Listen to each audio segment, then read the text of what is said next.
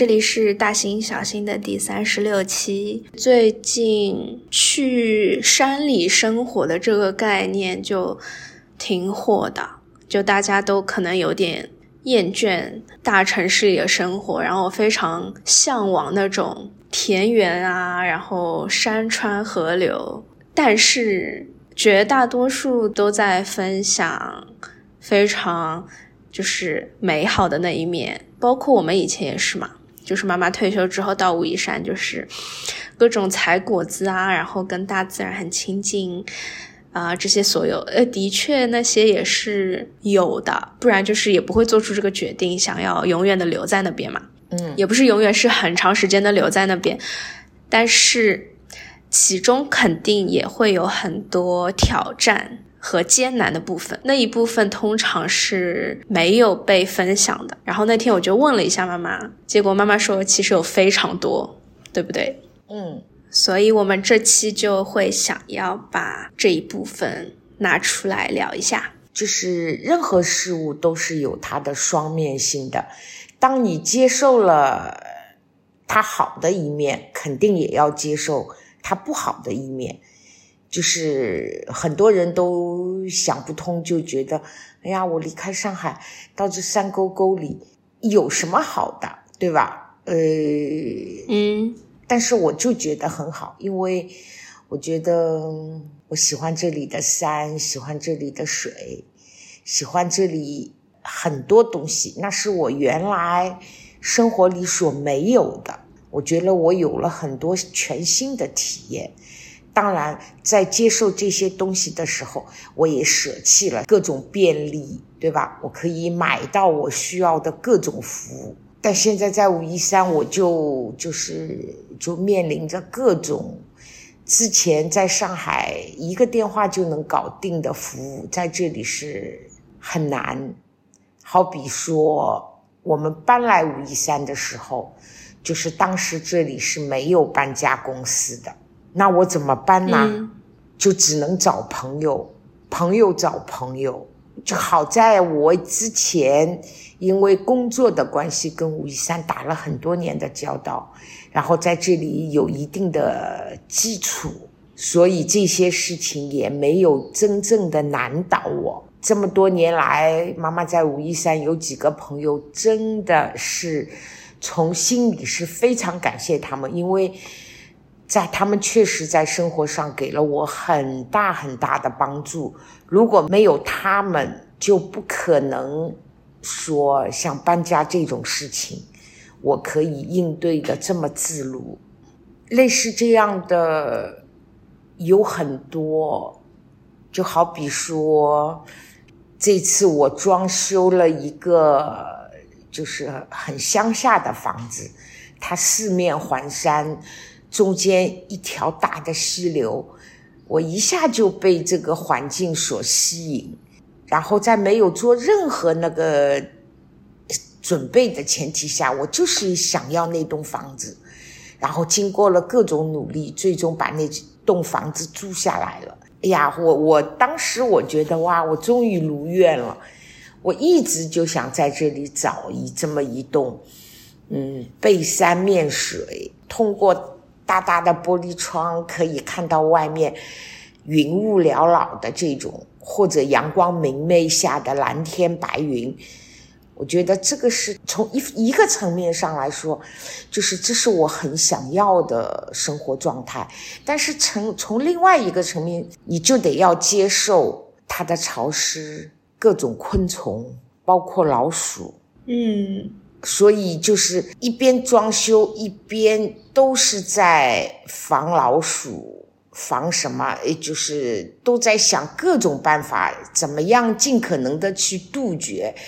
呃，我也曾经跟万万说过这个事情，万万就说：“你接受了美好，你你没有理由不接受它，大自然本身就有的这种生灵。”我觉得他这话说的非常有道理。我们只能说，从某些程度上来说，把它设想的好一点，尽可能的避免。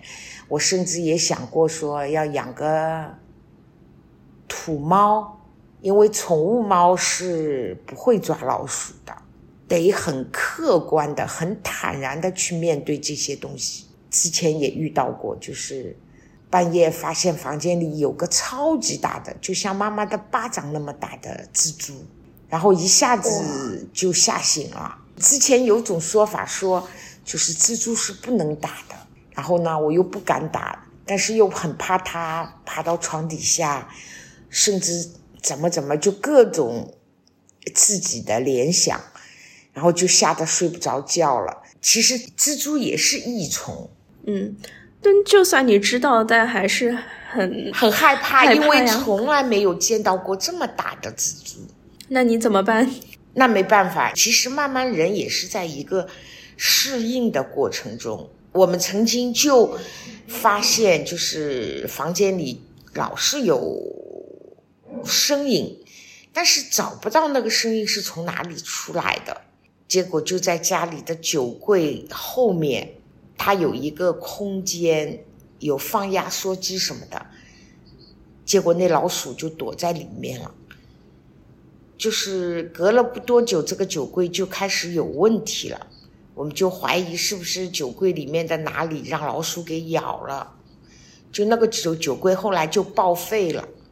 像这种事情，就是你接受了它的山山水水，这个也就是。大自然的生态就是这样的嘛，对吧？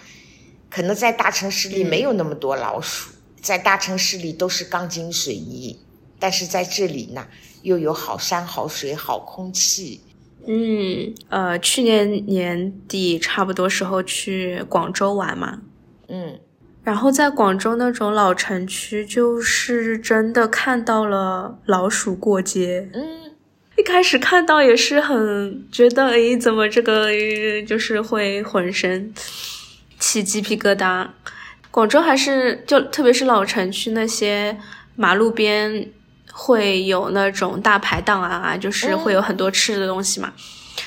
那可能老鼠就会有更多，他们也会有更多吃的东西，对呀，所以你就会看到老鼠跑来跑去。上海我是从来没有见到过老鼠在马路上这样子 胆子那么大的跑的，因为但是相比上海就也不能在马路上那种大排档。对，它马路的确会更干净，但是夜生活还的确就是广州更好玩一点。对啊，这就是相对的嘛。嗯，那武夷山的人对于老鼠、昆虫这些态度是已经。习以为，平和的共存了。对对对，就没有像我们反应那么大。嗯，就包括说，武夷山应该属于一个县级市，所以它购买的东西的品种是非常少，而且非常有限，也非常的就是说老款的那种。特别新颖的建筑材料啊，什么的那个都没有的，就只能通过网购。嗯，网购来了以后呢，你就在这边你就很难找到当地找安装的人员来帮你安装嘛。我就遇到过很多，就是我买了的东西，就是没有人来安装，找不到。上次我买的那个密码锁，那个小伙子来帮我安装。他竟然跟我说这是他人生安装的第一把锁，结果那把锁我用了不到一年就坏了，我不知道是产品的问题还是他安装的问题。等到我到网上去找这个老板的时候，这个店铺老板各种那个弄到最后，我只能说重新再买一个大品牌的，因为大品牌从各方面都有保证。在这种城市生活，你不能买在网上买一些就是杂牌的东西，后续维修什么的，就是非常的麻烦。你相对买大品牌的呢，就有保证，而且他们来，比如说呃安装空调什么的，或都会遇到就各种很初级的，就是错误。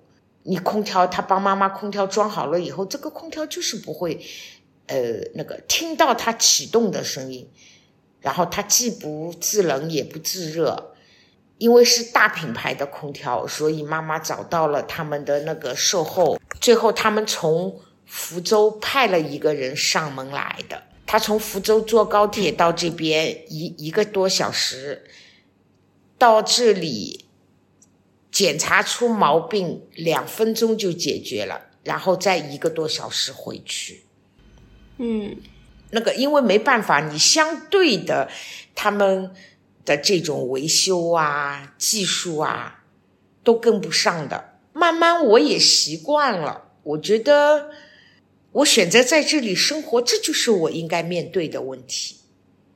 其实你生在任何一个城市，你要面对的问题都是不同的，不是说在大城市你就没有问题了，也是有问题的，对吧？只是说你面临的问题和我现在在一个县级市生活面对的问题可能是不一样的，那就看你心里想要什么了。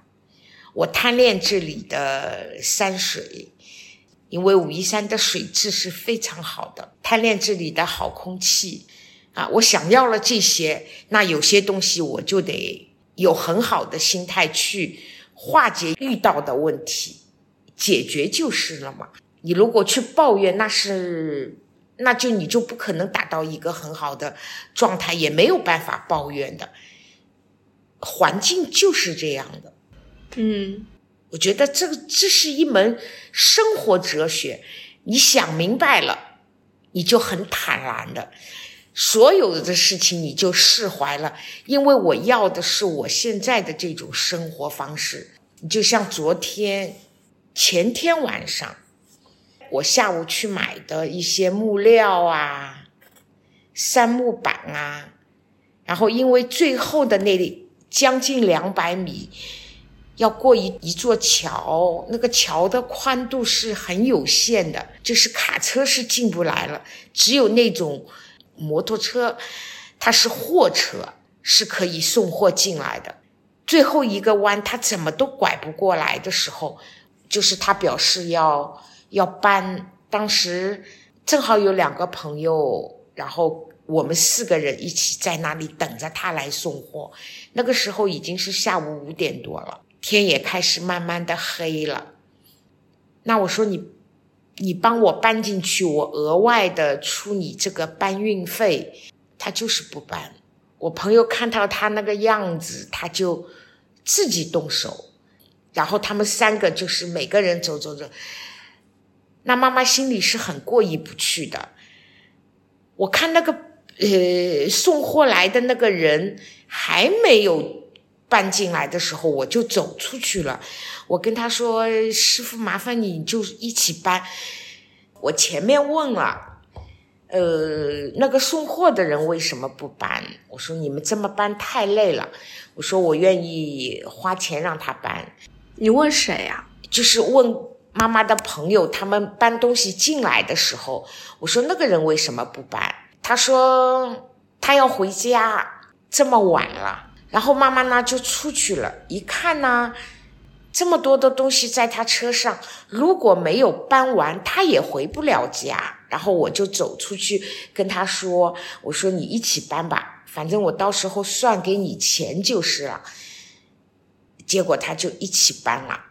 最后我了解下来，前前后后，他不是不要挣这个钱，他其实就是想要挣这个钱。刚开始的时候为难你们一下，他觉得你们是不会动手搬的，没想到他们三个自己都去搬了。如果妈妈不走出去的话，再搬几趟，他们三个都搬完了。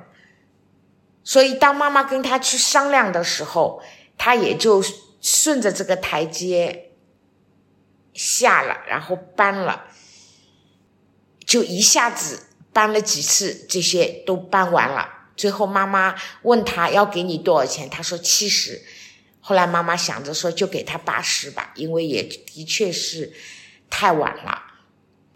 嗯，就是这种问题会很多。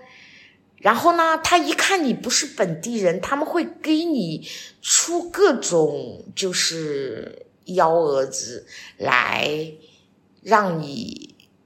花更多的钱。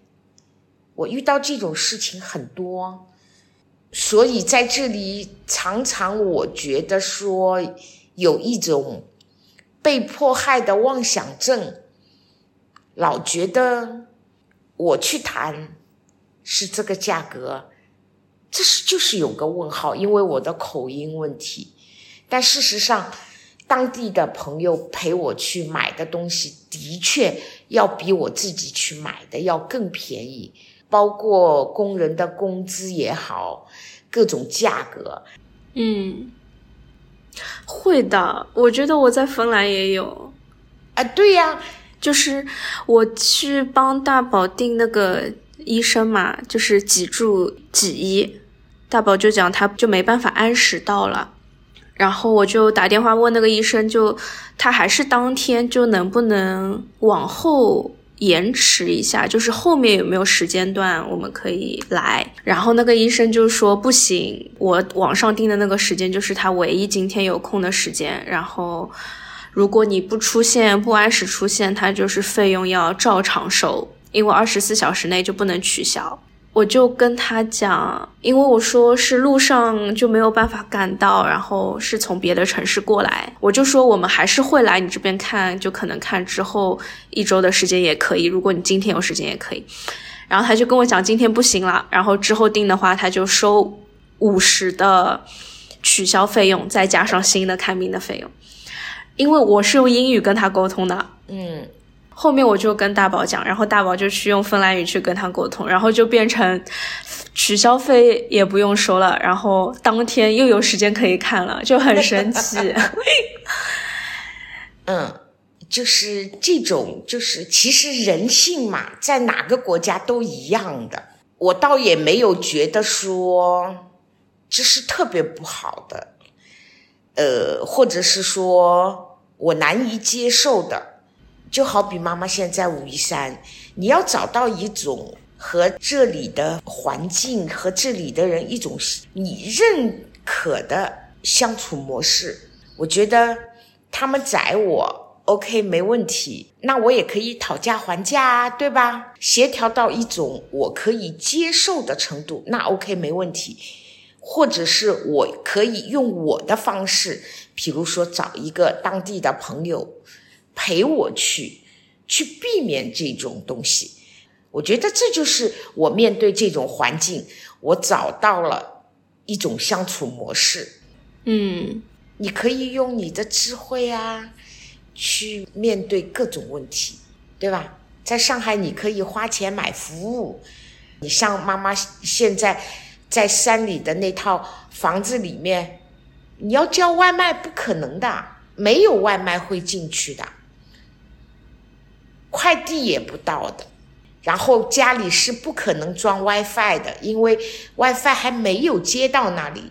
但是我觉得我本来就是要找个清静的地方，听着溪流声，我可以看书啊，做其他的事情，手机有信号就 OK 了。它现有的条件，我觉得我可以接受的。那很多不便利呀，很多不好层面的东西。那你也就忽略掉了，你没有理由接受他好的地方，不接受他不好的地方。你看，昨天妈妈下午在等他们的时候，我们四个人扛个锄头就去挖冬笋了，回来挖了五六个冬笋。然后今天他们在弄瓦片的时候，我到旁边一看，那个人在路边种了洋姜。我就问这是谁的？正好是一个帮妈妈干活的一个人，因为妈妈是就在这个村里有一些五十多岁的人，你要找找人帮忙的话，他会愿意说来帮你干活。那妈妈就在村子里找了几个这么愿意帮我干活的人，上屋顶翻瓦片啊什么的，干一些体力活。呃，我说这杨江是不知道是谁的，然后他说是他的，我说你买几斤给我吧，他说不用买，你自己去挖。然后我就说，嗯，那不好意思的，因为这个是他爸爸种的，那个老人家已经八十多岁了。我说这个我不好意思，我一定要花钱买。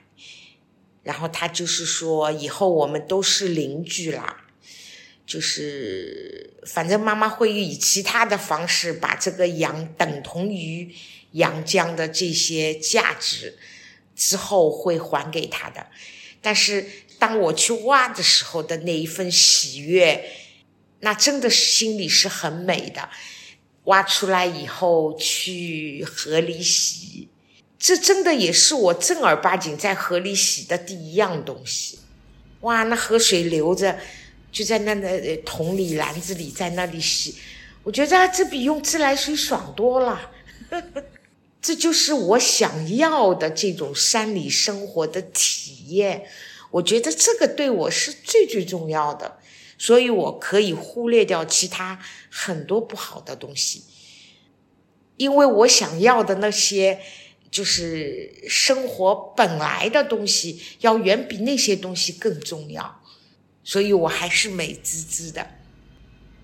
嗯，就前两天，因为装修的时候需要很多小工嘛，然后他们就跟我说：“你可以在本村村民里面找，这样的话呢，他们随叫随到就比较方便。”我说：“那也挺好的。”然后，因为我也不知道应该应该给他们多少钱工资一天，然后就就打听。我问的第一个人，嗯，他跟我说，你要找人帮忙，你就叫我。我说好的。我说那我怎么给你工资？他说我们这里都是两百六一天。但之后，今天中午十一点的时候。楼上一对夫妻一定要非常客气，一定要让我们上他家里坐坐，然后也实在是盛情难却，我们就去了。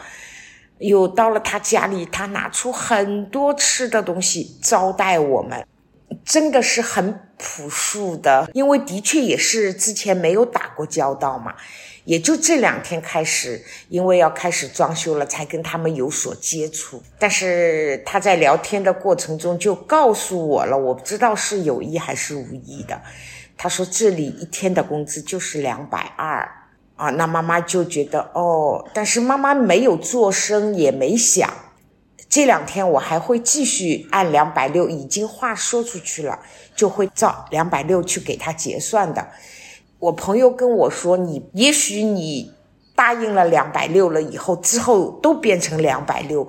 虽然你不是很在乎，但是你的这种纵容，无意中就扰乱了这里的是用工的这种价格。我觉得有一定的道理。我说，那说出去的话要算数。那这两天干完以后呢？我说，我回头再找人，就是。”两百二一天，因为瓦片干完了以后，我完全有理由可以重新再找人嘛。嗯，就还是同样的事情嘛，就还是你会作为外地人，就是会被坑嘛。啊，就是就这种事情常常的会有，就是可能是他们想多赚点钱啊，觉得你外地人不懂行情什么的。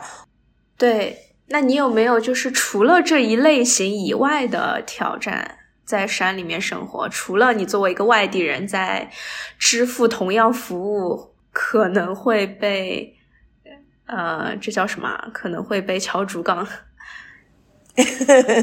前面那种昆虫啊、老鼠啊，这种也算是一类嘛，就是自然间本身的小动物。他们其实本来是他们的地盘，但对于你来讲是个挑战嘛，跟原来城市生活比。嗯嗯，就是其他除了语言方面，的确，我虽然在这里待了快要六年了，但是我还是听不懂他们当地话。这个会影响你的生活吗？生活是不影响，因为他们都会跟我交流的时候，他们。你不管到哪里，就是农村的，现在七八十岁的老人家，他们也都会说普通话。嗯，啊，生活是不影响，但是就是同样的交流，妈妈的大脑反应就会慢半拍，有的是听不懂，有的是就是不了解他们的这种风俗。嗯，很多事情我就是需要再三的去确认。哦，原来这么回事。就我是那种，特别是搞不明白的事情，我就特别想把它搞明白。我觉得搞明白了，我以后就可以很自如的去应对嘛。所以有的时候这种交流就非常的，就就就就有点累。嗯，但有的时候我也会说，呃，真的解决不了，我就打个电话给朋友。所以我觉得。如果你想要选择去一个地方，不管是山里也好，呃，比如说现在都是什么云南啊、大理呀，对吧？包括很多人选择去泰国养老，什么不管哪里，我觉得当地如果有朋友基础的话，这会好很多。那就是说，那假如你之前过去的时候没有朋友，你觉得你交得到朋友吗？可以交到朋友啊，因为交得到朋友，交不到朋友是取决于你，就取决于我。你真心对别人，你有一个那个的话，我觉得朋友是可以交到的，但是能交到有。能处到什么级别的朋友，那是真的要看缘分的。嗯，认识就是朋友嘛，对吧？啊，一面之交也是朋友，这个太广义了。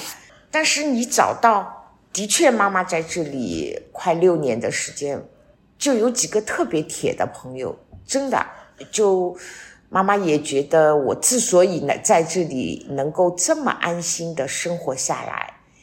就是因为有这些朋友的存在。如果说在武夷山，我就我自己，没什么朋友，我可能在这边的生活就没有这么丰富。我可能会选择就是在自己家里，对吧？不像现在这样，今天这个朋友叫去玩啦，明天那个朋友呃上哪里啦，问你去不去啦。嗯，对。就妈妈一直崇尚一种，就是人心换人心。别人对我好，我也对别人好，那这样处着处着，有些脾气合得来的人，你就可以交到很多真心的朋友。就现在这里，我就觉得特别好，就是这一次装修上面，我就没有第一次装修那么难了，因为那个时候真的是就是找不到任何人，然后都是通过朋友朋友。就离了他们，我真的什么事都干不成的。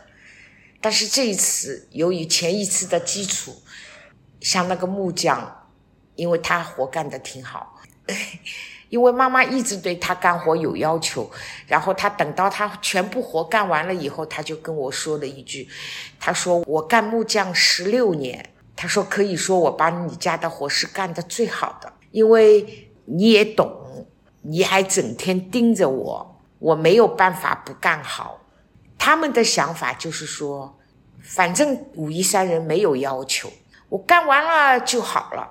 他说你有要求，我应付不了，我只能那个。我说如果你能干好，你为什么不干好呢？对吧？你干好了，你就有作为一个手艺人，你就是一个品牌，对吧？我说如果我在做，我就会找你。你做的不好，我就不可能找你。但事实证明，我也是没几年，我又找他了。那个时候，我曾经发誓说，我在武夷山再也不装修房子了，因为太痛苦了嘛。对，但这句话说了三年半，我又开始装修了。但是这一次就没有第一次那么难，因为实在那个地方我太喜欢了，所以我觉得。那些事情我还还是呃，就是放在天平上，我可以就觉得我更要那个房子是呃偏重的，所以我就可以容忍装修上的诸多不利。嗯，是的，就是在小地方更靠朋友。对，就在疫情当中，也是一个意识到的事情。因为当一个大城市在运转的时候，你各种平台网站上你是实时可以收到有效信息的，我不需要问朋友任何事情，我我我上网就可以了。嗯，但是疫情那段时间，那一部分就失效了，因为城市不正常运转了，你只能靠邻居、邻里、团长，就是你身边的这些人跟朋友，你才能得到我哪边可以买得到蔬菜，我哪边可以买得到水果，这种最重要的信息，其实是你从线下就身边得到的。其实只有在运转的大城市。不需要那么依靠别人，你一个个体就可以完成你要做的所有的事情。但是，但凡在小一点点的地方，信息不需要那么快流通跟传递的地方，呃，你就是很依靠身边的其他人的。对，你说，呃，武夷山是个双适宜的地区，中国好像也就三个还是四个，现在又是国家公园，呃。其方方面面都是，就是变化很大，但是像就是你做旅游城市，你相对就会有很多，你本地人一个家，外地人一个家，就这是很普遍的。对，这个不仅仅是武夷山，全国各地都那样，这种宰客，对吧？你好比说，我们上次在荔波小七孔，呃，那里我们四个人吃饭，最后他打出来的账单，为什么妈妈后面进去跟他辩论？是因为他那个小票上有好几个我们没有买呃点的菜，那我肯定要找他理论了。他就是他做的太，呃，不太能够被接受。其实我觉得现在游客都有一种心态，就是你已经做好被宰的准备了。就是如果没有这种心态，我觉得你根本就没有办法旅游，因为你就会一直不开心。呃，但是啊，就是适度可以接受，过了是不接受的。你像这种我没吃过的菜，你竟然要问我收费，这个我绝对不接受。所以当妈妈去跟他理论的时候。就是最后的买单的数额是下来了一百多，因为很多时候都不可能去说去对菜单这些事情。那天我觉得这个价格不对呀，因为是我点的菜，我就知道嘛，大概，所以我让他把那个小票打出来，就发现不对了。我去找他那个，我就跟他说，呃。随便，就是你觉得我们之间解决不了，那么我们找相关部门。但事实上，你上面的很多东西我们都没有吃过，它就顺顺势就化掉了。就是适度的，你说旅游景区的店租比较贵，对吧？你卖的东西相对也贵，但是你在一个适度的合理范围，那是可以接受的。你看，像我现在这样，我离其实我这边离黄山也就三百多公里。我一直都觉得，作为一个中国女人，应该去一次宏村。我觉得那会是一种很不一样的体验，去实地的感受一下。为什么到现在我还不去？就是为了一七年的时候夏天。我们从武夷山开车去大连，然后去烟台，去青岛，这一路最后选择是从安徽的这一条路回来的。就最后在安徽的地界上面，我们在高速上就发现轮一个轮胎没气了。当时就是车上没有备胎，那我们就只能找那个救援。我是有心理准备，是肯定被他宰的。但是我们当时谈了一个我认为可以接受的价格的时候，我就要求他给我开票。他说我今天开不了，我说没问题，那我给你留个地址，你随后寄给我。他说好的，我到今天都没有收到他的那张票，就是那一个印象是特别特别不好的。救援的是国家部门吗？还是私人呢？可能是私人承包的吧，反正我就是就印象很不好，所以到至今我都没想要说呀去黄山啊，去宏村啊，就是因为那几年前的那一刻，我觉得那个地方我再也不想去了。其实很多人在做这些事情的时候，他并不觉得就是我的这个行不好的行为。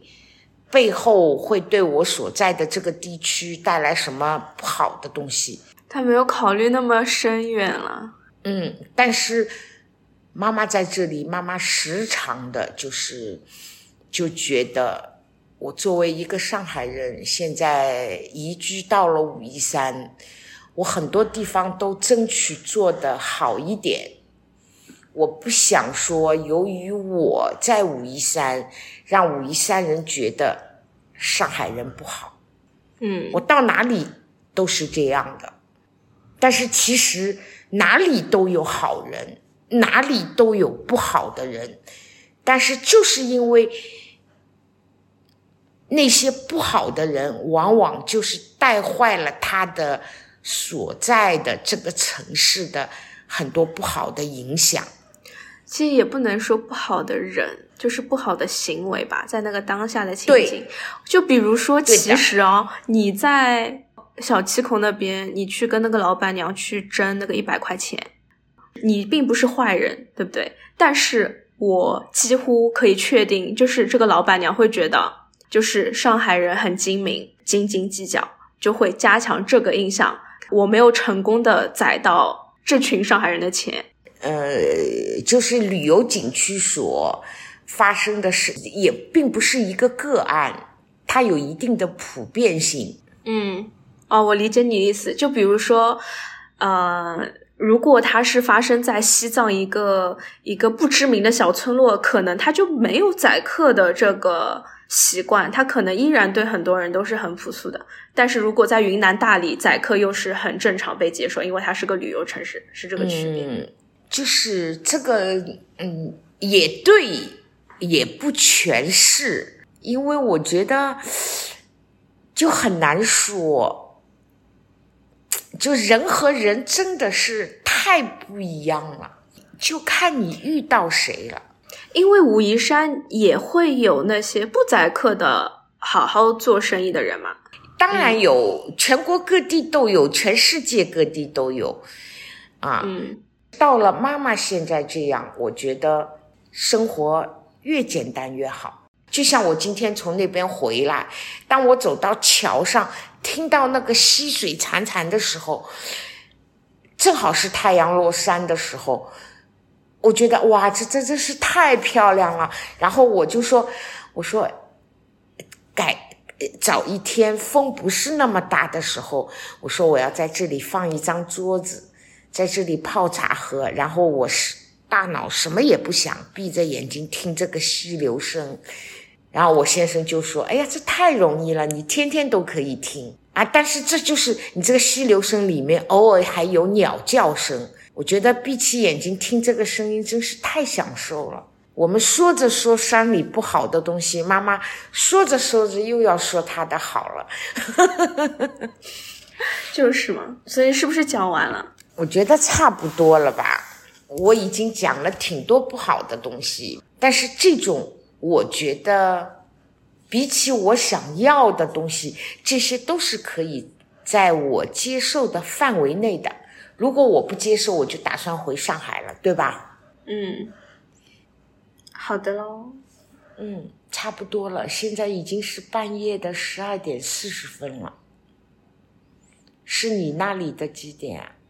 六点四十分，嗯，马上就三八妇女节了，在这里祝所有的女同胞们节日快乐。你会庆祝这个节日吗？哦，我不庆祝的。我现在好像什么，除了和吃的有关的节日，就什么过年啊，不能说跟吃的有关节。我很多节都但我懂你的这个意思。就如果这个节日有一个一定要吃的东西，这个你就会过。哎，对，差不粽子。跟什么 汤圆，但是三八妇女节没有一个要吃的东西就不用过，我我 这个还蛮有劲。嗯，我一个妈妈自己比较爱做这些事情，我觉得做这些事情的话呢，我就有乐趣。你包括今天妈妈挖回来的洋姜，妈妈都把它处理好了，然后泡了两种不同口味的，我也拍了很多漂亮的照片，回头传给你。嗯嗯，好，我们下次再见，拜拜。拜拜。